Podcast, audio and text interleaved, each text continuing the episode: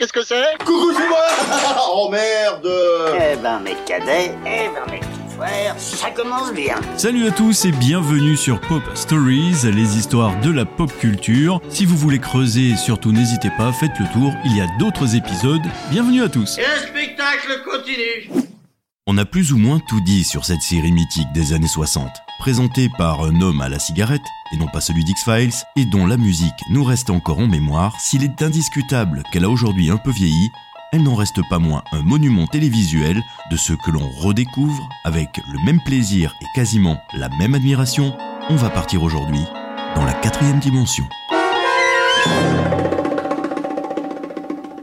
C'est une série télévisée américaine de science-fiction en 138 épisodes de 25 minutes et 18 épisodes de 50 minutes. C'est créé par Rod Serling et diffusé entre le 2 octobre 59 et le 19 juin 64 sur le réseau CBS. Rod Serling était un auteur, un vrai, de ceux capables de créer un univers très personnel sans pour autant laisser qui que ce soit de côté, sachant rassembler au-delà du simple registre fantastique par l'habileté de son propos et son regard très juste sur notre société. Tout ça à l'image bien sûr de certains coups de théâtre parfois réjouissants. C'est une race de gens pas plus grands que des fourmis Oui. Et ils sont organisés comme nous. Après c'est vrai qu'au fur et à mesure des saisons, nous sommes en terrain connu et il est peut-être alors moins facile de nous émerveiller devant chaque épisode, mais qu'importe. On ne voit pas le temps passer tant les récits parviennent constamment à se renouveler. Je crois peut-être que je vais me gêner. Je suis un être supérieur, un ange qui tombe droit du ciel. Je vais pouvoir enfin tout dominer, tout dominer, tout. Je suis leur dieu. C'est une anthologie d'histoires fantastiques, étranges, énigmatiques, dont le but était, comme le disait son créateur, de frapper le téléspectateur et de choquer par la chute toujours inattendue, surprenante et singulière de chacune de ces histoires. Contrairement à ce que l'on a toujours pu penser, chaque épisode n'est pas indépendant, mais ça nous sera révélé qu'à la toute fin, désolé pour le spoil. La série ne compte aucun personnage récurrent, sauf le narrateur, Rod Serling lui-même, qui apparaît à partir de la deuxième saison. La plupart des épisodes présentent un ton pessimiste que l'on peut assimiler à une critique de la société américaine de l'époque. Cette série a été tournée entièrement en noir et blanc, dans un environnement plutôt contemporain, même si quelques épisodes ramènent le spectateur à l'époque du western ou le transportent directement dans le futur. Vous pénétrez dans cette salle à vos risques et périls, parce qu'elle vous conduit dans le futur. Un futur pas forcément le nôtre, mais qui pourrait l'être car il met en scène un monde qui plonge ses racines dans un type de société dont nous avons connu bien plus d'un exemple. Les histoires utilisent très peu d'effets spéciaux, peu de scènes à grand spectacle, peu de violence crue et pas de sexe. À quelques exceptions près, les acteurs incarnent l'Amérique des années 50 avec les costumes chics, les tailleurs de qualité, le visage bien rasé, les cheveux courts pour les hommes et bien attachés pour les femmes et avec des manières courtoises. Toute l'attention est contenue dans l'histoire elle-même, son atmosphère, le rythme de la mise en scène et l'utilisation de la musique. Au niveau politique international, la guerre froide influence la vie des Américains et le risque de la guerre mondiale.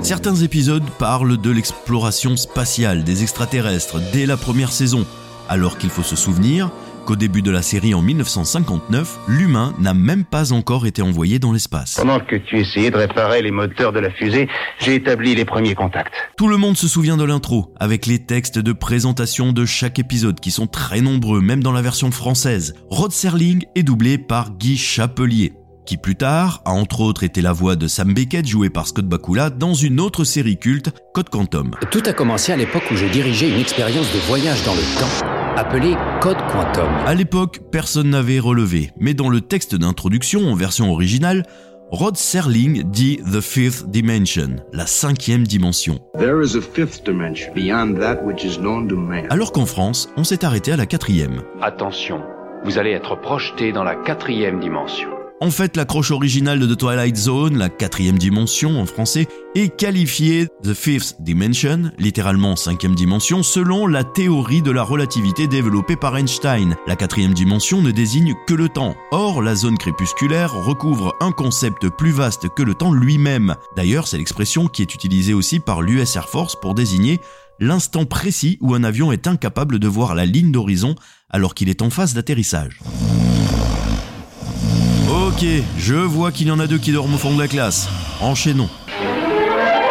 Le scénariste principal est Rod Serling lui-même. Son contrat avec CBS lui impose l'écriture de 80% des épisodes. Il en écrira seulement 92 sur les 156 et ne respectera donc pas son contrat. Je ne savais pas quand j'y parviendrais comment je réagirais et qu'est-ce que je ferais si j'allais boire ou rire ou me saouler à mort. Je ne le savais pas. Cette série pour l'époque était un chef-d'œuvre du genre science-fiction fantastique, avec cette musique typique qui nous faisait tourbillonner dans l'aventure et dans le suspense. Donc c'est en noir et blanc, mais la quatrième dimension est une série qui à l'époque, quand je l'ai découverte, m'avait marqué et qu'on n'oublie pas. Vous êtes obsolète, monsieur Wordsworth. The Twilight Zone se voulait d'abord concurrente de Alfred Hitchcock Présente, programmée à la même heure sur une autre chaîne. Quelle claque ça a été cette première saison Dès ce premier épisode où l'on suit un homme qui erre dans une ville semblant abandonnée, le ton est déjà donné. Une atmosphère lourde, intrigante, pesante, parfois légère, d'autres fois plus grave mais souvent prenante, les réalisateurs rentrent assez vite dans le vif du sujet, présentant d'abord une situation normale avant qu'un élément étrange intervienne et mette les protagonistes dans des situations souvent compliquées avec divers obstacles à la clé. Le moment est venu pour cet homme de voyager en un lieu inconnu et obscur. Et nous qui allons l'observer sommes invités à partager ses émotions et ses errances. Créée et présentée d'abord en voix off dans la première saison par Rod Serling, elle présente une nouvelle histoire à chaque épisode avec des protagonistes différents et entrant dans le fantastique et ou la science-fiction à chaque fois. Une atmosphère lourde, intrigante, pesante, parfois légère, d'autres fois plus grave, mais souvent prenante, nous menant régulièrement dans des situations surprenantes et bien trouvées. Les thèmes fantastiques sont souvent utilisés pour mettre l'homme face à sa solitude par des éléments inexplicables, des villes désertes, endroits parallèles, des apparitions, et la façon dont les personnages vont tenter de percer le mystère de cette nouvelle dimension.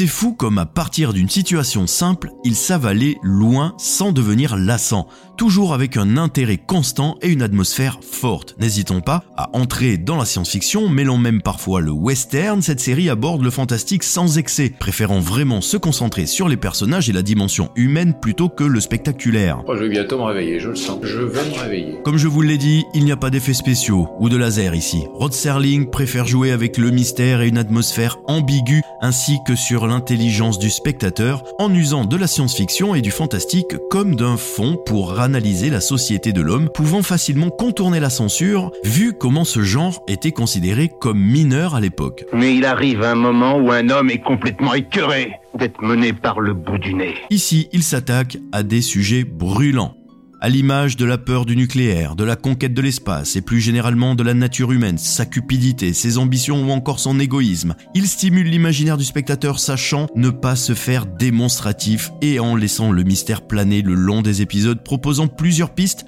et ce avec une très grande efficacité grâce à une écriture de qualité.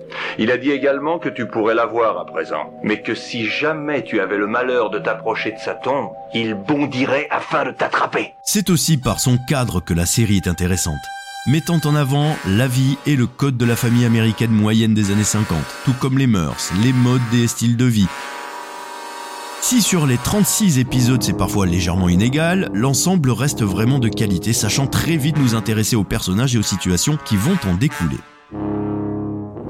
La réalisation est assez classique, souvent méconnaissable d'un réalisateur à un autre, sachant bien mettre en avant les personnages et les éléments fantastiques pour nous faire passer par tout un éventail d'émotions et en mettant de l'attention au bon moment. En général, tourné dans des décors de studio, les reconstitutions sont bien faites et exploitées, mettant bien en valeur le cadre de cette vie américaine. Dès la première saison, c'est excellent. De qualité, inventif, brillant, intelligent, sachant user des thèmes du fantastique et de la science-fiction pour divertir tout en analysant la société de l'homme et ce sans lourdeur ou excès, avec une atmosphère prenante et ambiguë sachant nous faire passer par tout un éventail d'émotions. Il faut reconnaître que la science-fiction d'aujourd'hui doit beaucoup à cette série, véritable laboratoire scénaristique qui révolutionna le paysage télévisuel et a fait rêver des générations de Twilight Zonard. Vu le nombre d'épisodes, la série est inégale, mais certains sont de vrais bijoux et les thèmes abordés sont toujours révélateurs de la conscience sociale et politique et de la dimension psychologique de son créateur. Il était vraiment désolé de ne pas vous avoir descendu. Et il a dit aussi que Pinto allait bondir pour l'attraper. Vous savez où il se trouve? Tout ce que vous avez à faire, c'est de vous rendre là-bas. Dans la quatrième dimension de la conscience ou de l'inconscience, les seules limites sont celles de l'imagination. Et les scénaristes n'en manquent pas. Mais je n'ai pas envie de sombrer. Tu sais que quand je me mets à souffler là-dedans, je peux les faire pleurer. La série a vu passer un grand nombre de noms tout aussi prestigieux les uns que les autres. En voici quelques-uns, des stars déjà en place et d'autres à venir. Par exemple, il y avait Ida Lupino, qui avait même tourné aux côtés de Jean Gabin dans La péniche de l'amour en 44. Il y avait également Burgess Meredith, qui plus tard a surtout été connu pour son rôle de Mickey, l'entraîneur de Rocky Balboa. Rocky, arrête Arrête, Rocky, arrête, bon sang, tu me rends fou. C'est pas du travail, c'est saloperie, puisque t'es en porte-info. Il y avait également Roddy McDowell, que l'on a pu retrouver aux côtés de Charlton Heston dans les premières versions de La planète des singes au cinéma en 68. Monsieur le juge, mes arguments sont simples. Ils ont pour base le premier article de notre foi, où il est dit que le Tout-Puissant a créé le singe à son image. Et tellement d'autres sont apparus dans la quatrième dimension, même le grand Buster Keaton. Mine de rien, la quatrième dimension est encore aujourd'hui considérée comme étant l'une des meilleures séries de tous les temps. Si après tout cela vous n'éprouvez toujours pas la moindre envie de faire connaissance avec ce voyage au bout des ténèbres où il n'y a qu'une destination, c'est que mon podcast est un sacré échec, car malgré quelques réelles imperfections, la quatrième dimension est d'une habileté, d'une intelligence et même parfois d'une poésie rare. C'est le fantastique dans ce qu'il a de meilleur. Et si vous n'aimez pas cette série, c'est que vous êtes peut-être déjà dans la quatrième dimension. Merci d'avoir écouté ce nouvel épisode de Pop Stories, j'espère qu'il vous a plu. N'hésitez pas à faire un tour dans la playlist, il y a d'autres épisodes qui vous attendent. N'hésitez pas non plus à partager, à commenter, à noter, ainsi qu'à vous abonner, vous connaissez la marche à suivre. Et je vous dis à bientôt pour un prochain épisode, d'ici là prenez soin de vous, ciao ciao